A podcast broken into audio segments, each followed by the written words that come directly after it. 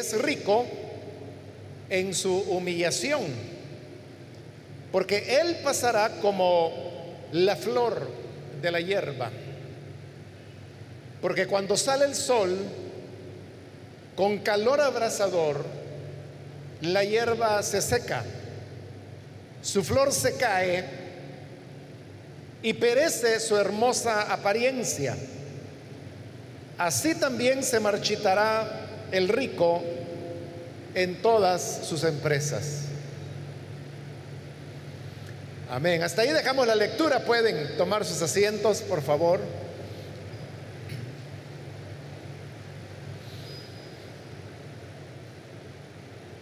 Si usted ha estado asistiendo a estos estudios que estamos desarrollando en Santiago, sabrá que esta es ya la tercera vez que estamos leyendo este pasaje.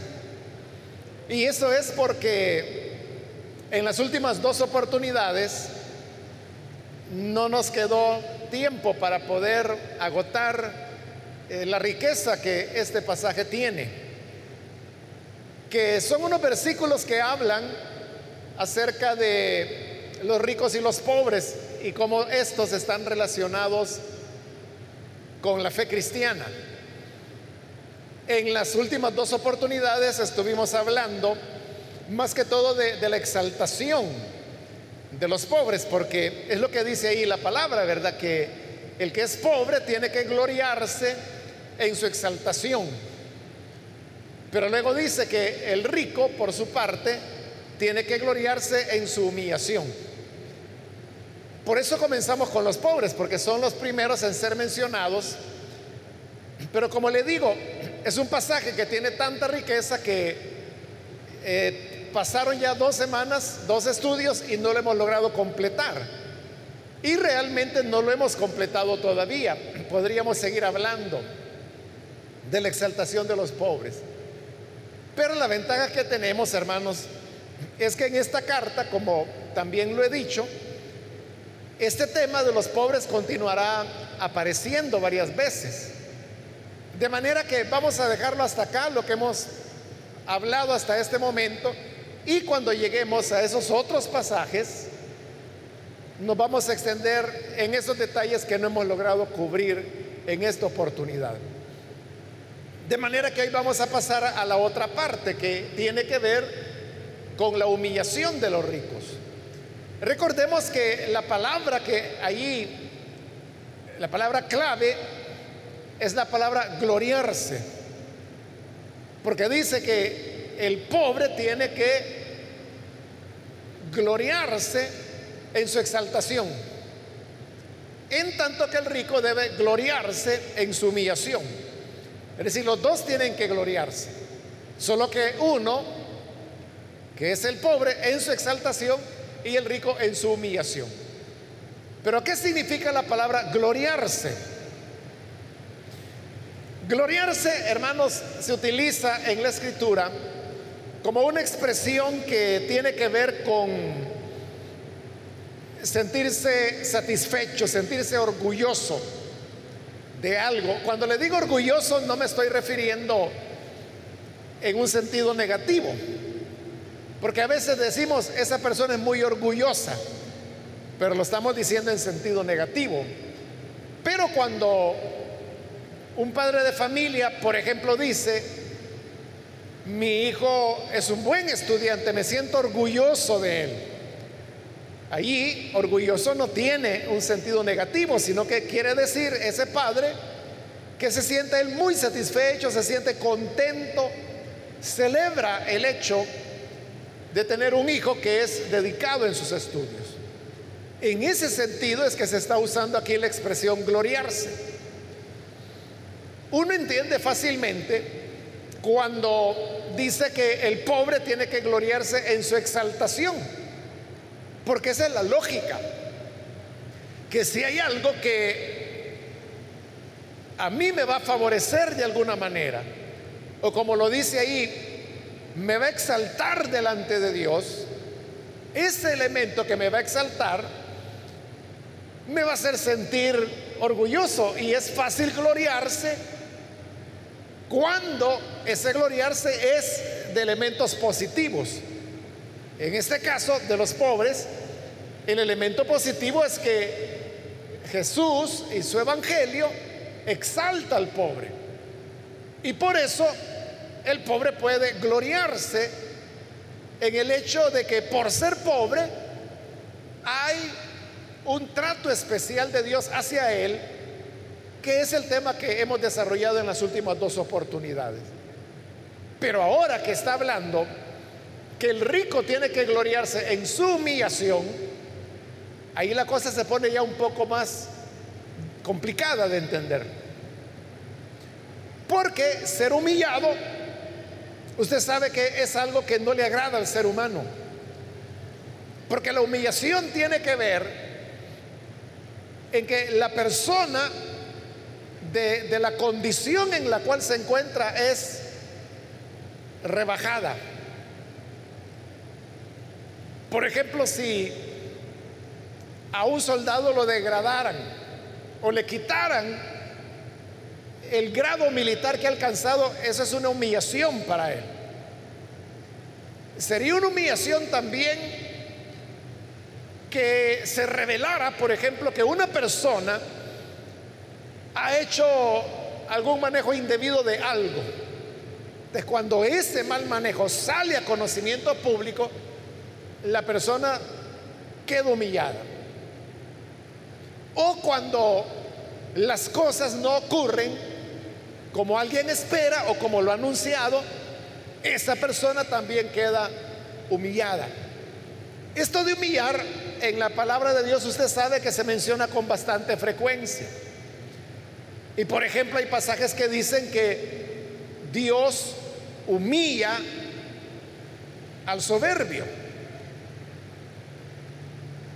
Todos estos elementos que le estoy poniendo de ejemplo nos muestran entonces que la humillación es algo que va en contra del yo del ser humano porque es desbancar a la persona de la posición elevada o exaltada que ha tenido. Razón por la cual el ser humano normalmente, casi siempre, no se siente alegre porque sea humillado. Y tampoco celebra que sea humillado. Pero en cambio aquí la palabra de Dios está diciendo que el rico debe gloriarse en su humillación. Es decir, él tiene que estar satisfecho de que es humillado como rico, contento de que fue humillado, alguien que está dispuesto a celebrar el hecho de su humillación. Ahora, de la igual manera que nos preguntamos con, el pobre que dice que es exaltado, entonces nos preguntamos de qué exaltación está hablando. Preguntémonos ahora de qué humillación está hablando cuando ya se refiere a los ricos.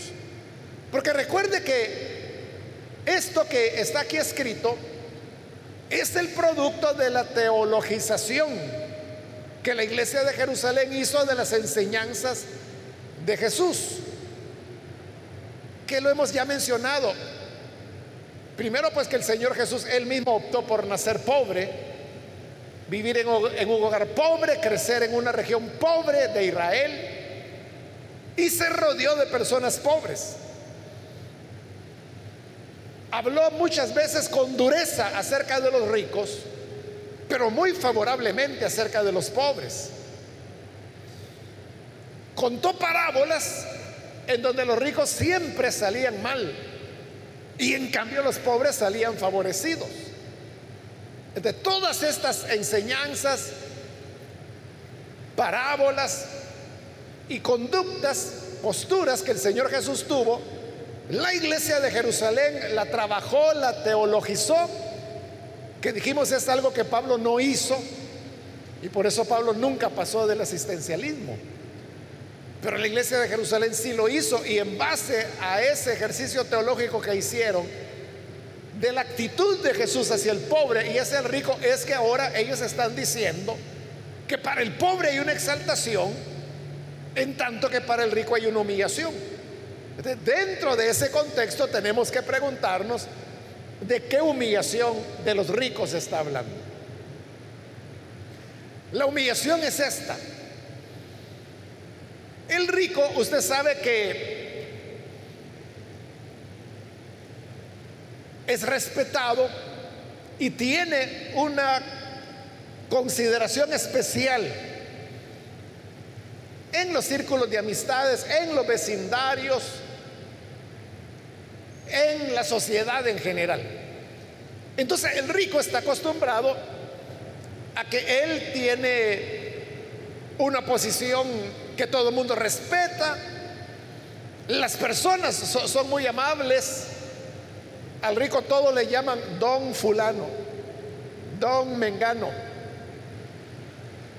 Entonces el rico está acostumbrado a gozar de privilegios. A veces, hermanos, hay restaurantes, hoteles, salones de aeropuerto que dicen, por ejemplo, en determinado restaurante tenemos el salón VIP. Es decir, eh, VIP lo leemos nosotros en español. ¿Y quiénes son los VIP? La gente que puede utilizar ese salón pero ¿quién puede utilizar un salón VIP? El que lo puede pagar. VIP, V, I, P, eh, son, es un acrónimo ¿no? que, que viene del inglés, que lo que significa es Very Important People. Personas muy importantes. Pero ¿qué es lo que determina que sean importantes? Que pueden pagarlo. Igual en un hotel, ¿verdad? Que, bueno, hay hoteles en donde a veces uno o dos pisos enteros son los son áreas VIP. Ahí solamente pueden entrar las personas que pagan lo que esas tarifas cuestan. De hecho, la llave con la cual se activa el ascensor no le va a abrir en esos pisos exclusivos si usted no ha pagado esa tarifa. Le va a abrir los otros, pero allí no va a poder subir. Entonces, ¿quiénes usan esos pisos que pueden ser uno o dos, o en grandes hoteles tres o más? Bueno, hay hoteles donde torres enteras son las VIP. La gente que tiene dinero. Entonces, solo por el hecho de estar hospedado ahí, es tratado con mayor atención, consideración, etcétera. Y lo mismo ocurriría en un salón de aeropuerto, en, bueno, hay taxis, aquí en El Salvador creo que no, pero hay países donde hay, taxis VIP. Ahora, ¿qué quieres decir todo esto, hermano? Que el rico entonces se gana una posición a la cual está acostumbrado. El problema es cuando viene a la iglesia. Porque cuando viene la iglesia, usted sabe que eh, aquí, hermanos, no hay designaciones. O sea, aquí no hemos dicho, aquí enfrente se van a sentar los VIP. Y los demás, háganse un lado, ahí vea en qué silla se sientan. usted sabe que no hay esa diferencia. Entonces, ¿quién es el que se sienta adelante aquí? El que viene temprano y que le gusta estar al frente. Varios hermanos y hermanas me han dicho, mira, a mí me gusta sentarme lo, más adelante que puedo porque allí no me distraigo y estoy poniendo atención. Y si viene temprano, pues logra la silla y ahí está en primera fila. Pero eso no tiene nada que ver con el, el, sueldo. O sea, nadie le va a preguntar, hermano, su constancia de sueldo para ver si se puede sentar acá. Nadie le va a preguntar eso. Pero ¿qué ocurriría si un día entra una persona rica. ¿A dónde se va a sentar? Donde haya una silla vacía. Ese es el problema. Ese es el problema, que ellos no están acostumbrados a eso. Entonces cuando entran y por ejemplo ven aquí y dice, bueno, ¿y yo dónde me voy a sentar? Pues mire, por allá hay una silla. Y ahí quiere que me vaya. Pues sí. ¿Y qué tiene de malo? Entonces, ¿qué es lo que ocurre? Que está recibiendo un trato igual que el, de todos. A veces, hermano, nosotros, usted sabe muy bien, ¿verdad? Que tenemos, por ejemplo, la conferencia de liderazgo, que normalmente es en julio. Este año no la pudimos tener por las razones que hemos dicho. Pero usted sabe que todos los años, ¿verdad? Siempre vienen pastores de otros países, personas de otros países que quieren estar los cinco días de la conferencia. Y claro, ¿verdad? Como son hermanos que vienen de Brasil, eh, en una ocasión, no sé si recordarán, vino una pareja desde Rusia, de Europa, de diferentes lugares. Obviamente por una cuestión de atención, se les reservan las primeras filas a ellos, ¿verdad? A veces por aquí, a veces por acá. Pero por eso, porque son invitados o porque son pastores de otras congregaciones que nos honran con su visita, y entonces lo que queremos es eso, mostrarles respeto, mostrarles cariño, que se sientan bienvenidos, pero no por lo que ganen. Porque así como pueden venir pastores del primer mundo, también pueden venir pastores de Nicaragua, que hay que darles todo. Y aquí de seguro hay hermanos que han recibido en su casa a pastores nicaragüenses, hondureños, que son gente de escasos recursos y que ellos no pueden pagar, hermanos, ni la comida, menos un lugar donde quedarse a dormir. Entonces, ¿qué sucede? Usted amablemente lo recibe en su casa. Y claro, cuando viene el momento de la conferencia, se sienta adelante porque es un visitante, alguien que, viene. Eso no está determinado por si tiene o no tiene dinero, está determinado por una cuestión de cortesía. Bueno, pero ahí estamos hablando de algo que ocurre una vez en el año, pero los cultos de todos los días acá, usted sabe que no hay un trato preferencial. Y tampoco hay, hermanos, saludos. O sea, si hay saludo, ¿verdad? Pero en el sentido como yo saludé hoy, ¿verdad? Al, al, nomás pasar acá, yo dije, que Dios les bendiga, hermanos y hermanas. O sea, los saludé y saludé a todos, ¿verdad? Pero no hay saludos especiales, porque hay iglesias donde sí, ¿verdad? Dios les bendiga y saluda a todos. Y luego está con nosotros don fulano de tal, que nos honra con su presencia. Bienvenido, don fulano, doña Mengana. ¿Y quiénes son estas personas a quienes se les está saludando por nombre? ¿Son pastores? ¿O que no? Es simplemente gente que, que tiene testimonio de apeso, ¿verdad? Y por eso lo saludan. Pero entonces uno preguntaría, ¿por qué se les saluda a ellos por nombre y no a todos? Entonces para el rico es un choque cuando llega a la iglesia. Y no me estoy refiriendo, hermanos, necesariamente a esta iglesia, sino que eso ha sido, aquí lo puede ver usted desde los inicios del cristianismo. Y es el tema con el que comienza el capítulo 2, que lo vamos a ver en su momento, que era el pecado que la iglesia estaba cometiendo, que le daba preferencia al rico y despreciaba al pobre. Pero ya vamos a llegar ahí en su momento a ese pasaje. En cualquier iglesia y en cualquier época, el rico es otro miembro de la iglesia. Y eso es a lo que el rico no está acostumbrado. No está acostumbrado. Siempre quiere un trato especial, quiere sobresalir porque es lo que está habituado. Esa es su vida. ¿qué representa para ellos ir a la iglesia? Es comenzar a ver a todas las demás personas como hermanos, como hermanas y que yo me voy a sentar a su lado y voy a estar ahí con el pueblo de Dios. Esa es la humillación del rico. Cuando la obra niveladora del Espíritu Santo, por medio del nuevo nacimiento, nos constituye a todos nuevas criaturas, hijos de Dios, miembros del cuerpo de Cristo. ¿Y saben lo que es peor? que como cada uno somos miembros del cuerpo, pero como Pablo lo dice, que hay miembros, todos son importantes, ¿verdad? Porque nadie quiere que le corten un dedo o que le corten un pie, ¿verdad? Queremos estar íntegros.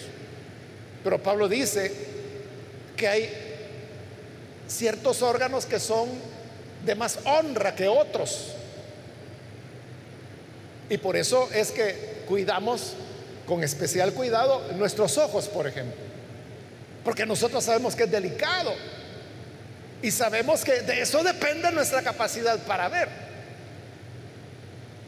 En cambio, con, nuestras manos, usted puede darse el lujo de andar golpeando madera o tratar de romper algo así de caratazo.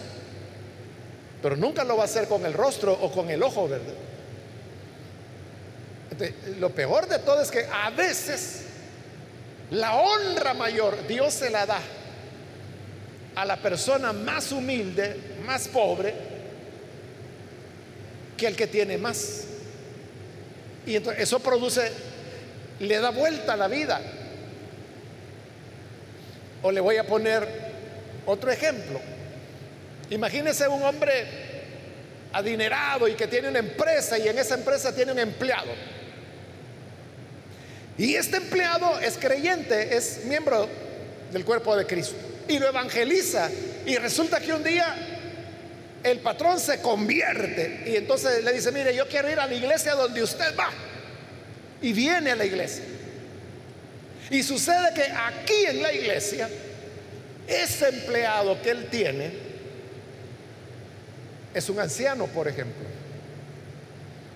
Y usted sabe que los ancianos son autoridades de la iglesia local, pero él viene como miembro. Entonces vea lo que son las cosas. Allá en las relaciones de trabajo, el patrón es el, es el patrón, él es el dueño.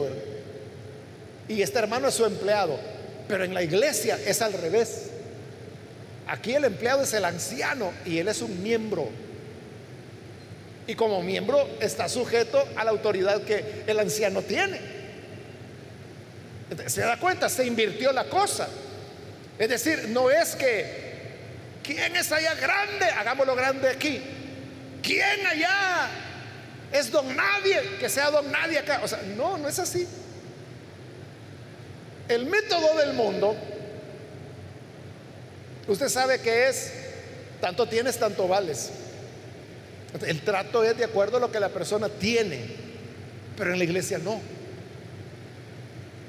Aquí no es cuánto tienes, aquí lo que importa es quién eres.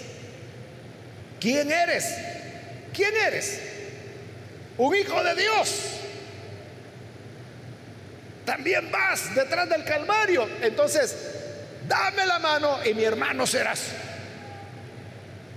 Esa es la humillación del rico, que cuando viene acá resulta que es igual que todos. Por eso, hermanos, es que el rico en una iglesia popular como la nuestra no está mucho tiempo, porque no se sienten cómodos. Por eso, porque no hay un trato especial entonces, ¿qué hacen? Buscan otras iglesias. Puede ser que van a otra iglesia donde ahí sí lo van a saludar por nombre.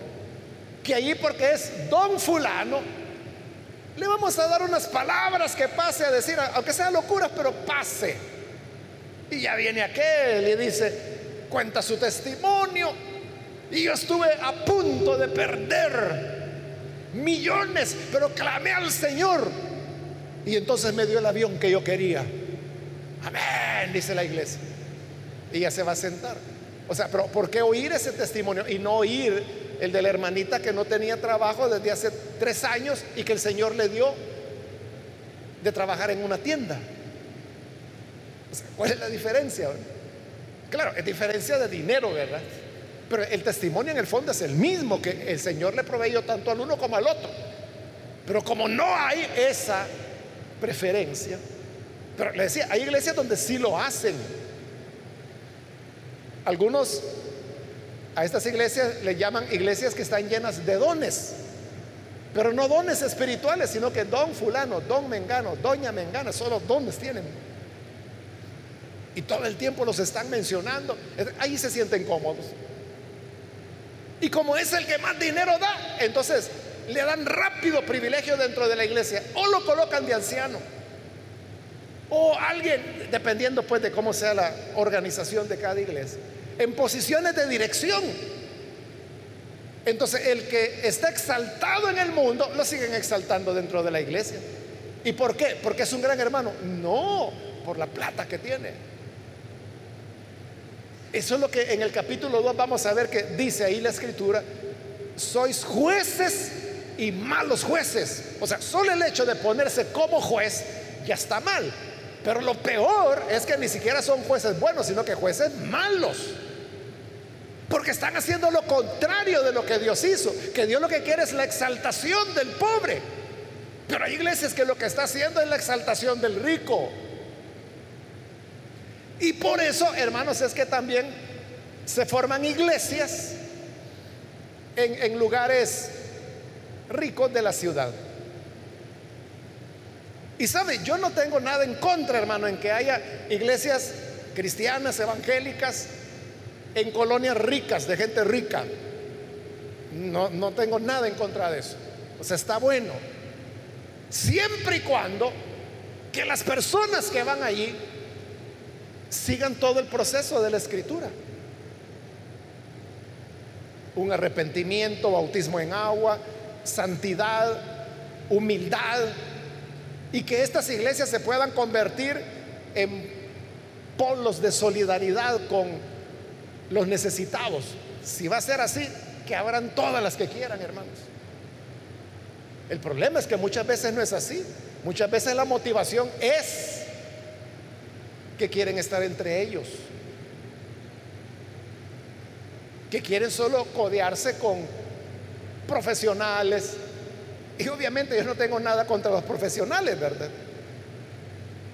Lo que estoy señalando es cuando no, no quieren meterse con la gente popular, con la gente obrera, que trabaja en el mercado, los, con los albañiles, con la gente que vive en comunidades, con gente que no tiene agua desde hace meses o años o nunca las han tenido en su comunidad y les toca carriarla desde una cuadra o dos cuadras con el cántaro en la cabeza. No quieren mezclarse con esa gente. si esa es la motivación, ahí sí está muy mal. Está muy mal. O si las iglesias fueron fundadas porque el pastor lo que quiere es que den mucho dinero y ganar mucho dinero, también está malo. Porque entonces no se cumple el sentido de la palabra que habla de, la humillación del, del, del rico. Y hay un aspecto de esta humillación que se menciona al final del versículo 10 y se explica en el 11 cuando dice, porque Él pasará como la flor de la hierba. Es decir, el rico no va a ser para siempre, sino que Él se va a morir también. ¿Y qué es lo que ocurre cuando una persona muere? Que usted sabe que, que la riqueza llegó hasta allí, hasta la tumba. Y como lo dice la escritura, el libro de Job, desnudo salí del vientre de mi madre, desnudo volveré. El rico no se puede llevar nada.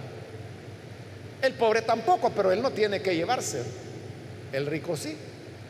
Pero en la muerte ambos están desnudos. ¿Y qué ocurre en la muerte cuando el rico se marchita como la flor? Es decir, cuando muere. Lo que el Señor contó allá en Lucas 16 del hombre rico y de Lázaro, que este rico fue insensible hacia la necesidad del pobre, de Lázaro. Y los dos murieron. Pero ¿qué pasó cuando el rico, después de muerto, abrió los ojos? Dice que se encontró en el Hades, donde estaba siendo atormentado en una llama. Y entonces Abraham le habló y le dijo, tú recibiste tus bienes, tus riquezas en la tierra, allá te gozaste. Pero ahora aquí, Lázaro, que allá fue pobre, aquí es consolado, en tanto que tú, atormentado. dio vuelta a la vida, ¿verdad? Esa es la humillación del rico. Entonces, el rico cristiano tiene que tener eso en mente, que el dinero es para esta vida, pero termina con esta vida, no va a cambiar en la siguiente. Y así como Él se va a marchitar, en el versículo 11, en la parte final, dice, así también se marchitará el rico en todas sus empresas. Es decir, las empresas del rico también se van a terminar, se van a marchitar. Y no necesariamente en la muerte, eso puede ocurrir en cualquier momento. Mire lo que ha ocurrido durante estos meses de, crisis de salud en el mundo. Empresas multimillonarias están en grave, grave crisis. Por ejemplo, las, empresas Walt Disney, que están detrás de Disneylandia, de Epcot Center allá en Orlando, Disney World, y todas las películas esa es una industria multimillonaria. La gente lo ve así como bonito, ¿verdad? Que cosas de niños. Y es cierto, están enfocados en los niños y jovencitos. Pero detrás hay una empresa multimillonaria. Bueno, en esta situación, ellos, solo ellos han tenido que despedir 15 mil empleados. O hablemos de una empresa aérea gigantesca, United Airlines, por ejemplo, que es, bueno, ellos antes de todo esto, hermanos, estaban por comprar a Bianca y con eso se iban a convertir en la empresa aérea más grande del mundo, por mucho, por arriba de todas. Solamente ellos han tenido que despedir 32 mil empleados, porque están en una situación crítica bueno, ahí por mencionarle empresas conocidas, ¿verdad? Muy gigantes. Pero hay otros, otros empresarios que se vinieron abajo, que han quebrado. Hay un multimillonario en los Estados Unidos, él es un gran filántropo, hace muchas donaciones. Aquí en El Salvador él ha hecho muchas donaciones. Este señor de apellido Buffet, ese es su apellido Buffet él en esta crisis perdió 50 mil millones de dólares. O sea, no le estoy hablando de 50 mil dólares, le estoy hablando de 50 mil millones de dólares. Imagínate, trata de concebir lo que representa una pérdida de esa dimensión. Eso es lo que la escritura dice, que se van a marchitar las empresas, porque no hay nada seguro. Lo único seguro es la roca eterna de los siglos, el Señor Jesucristo. Amén. Esa es la humillación del rico. Y dice la escritura, es el rico en eso. Porque cuando el rico llega a la iglesia y tiene que ocupar el lugar de todos, y es tratado como todos, Que si en el mundo le dicen doctor, ingeniero, licenciado, aquí es parejo, hermano, hermana, parejo, ¿verdad?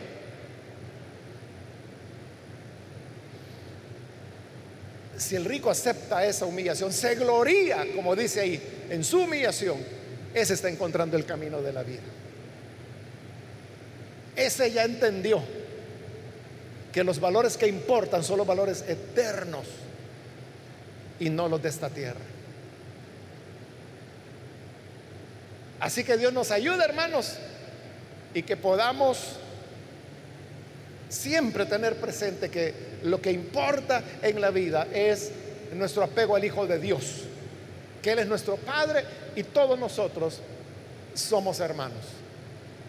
Y por lo tanto no nos juzgamos que si usted vive aquí, que si usted vive allá, que si usted gana el salario mínimo o si no. O sea, eso no importa. Lo importante es que amamos al Señor y vamos juntos a la presencia del Señor. Y cualquiera puede ser diácono. Bueno, no cualquiera totalmente, ¿verdad? Sino que cualquiera que tiene la madurez y el testimonio cristiano que se esperaría de un diácono. Pero a nadie se le pregunta, ¿y usted dónde trabaja? ¿Y dónde vive? Enséñeme su DUI. A nadie se le dice eso.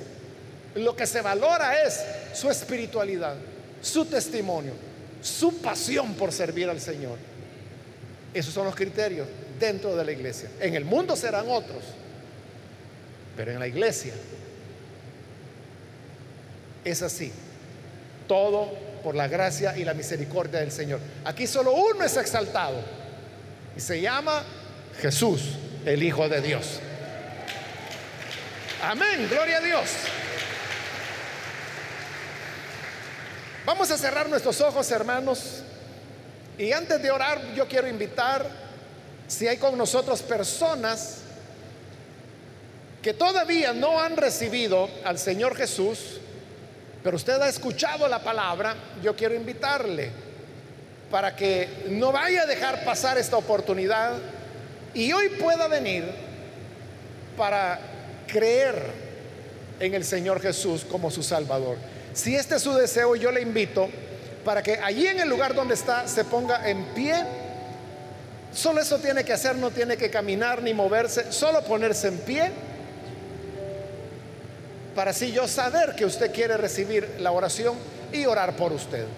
Así que cualquier amigo o amiga que hoy quiere recibir a Jesús, entregarse a Él, puede ponerse en pie, por favor. Venga, es el momento del Señor. El momento cuando su gracia le cubrirá y se manifestará. O si hay alguien que necesita reconciliarse, también es el momento de hacerlo. Si usted está en la parte de arriba, también puede ponerse en pie. Y vamos a orar. Bueno es el Señor, hermanos, que Él no nos juzga de acuerdo a los criterios del mundo. Para Él no valemos lo que tengamos, lo que tengamos o no tengamos. Para Él lo que importa es un corazón contrito, humillado, que le dé toda la gloria al Señor. Al corazón contrito, Él no lo desecha. Por eso podemos venir confiados y tratémonos, hermanos, los unos a los otros, así como hermanos. Y nadie es menos, y tampoco nadie es más. Todos somos de la misma familia, de la misma sangre, la sangre del Hijo de Dios y la familia de Dios. Señor, gracias te damos por tu palabra, porque ella nos ilumina, nos instruye, nos enseña el camino que debemos seguir. Y por eso, Padre, ayúdanos para que nos apropiemos de las enseñanzas de tu palabra, las hagamos nuestras y vivamos de acuerdo con ellas. Bendice, Señor, cada persona, cada hermano, y que no nos rijamos por los criterios del mundo, sino que podamos, Señor, vivir siguiendo el modelo de tu Hijo. Que todo lo que Él hizo, nosotros lo hagamos. Que Él sea nuestra inspiración, nuestro ejemplo a seguir. Y así, Padre, cumpliremos con el propósito que tú tienes para cada uno de nosotros. Es nuestro anhelo y nuestra oración por Jesús nuestro Salvador. Amén. Y amén.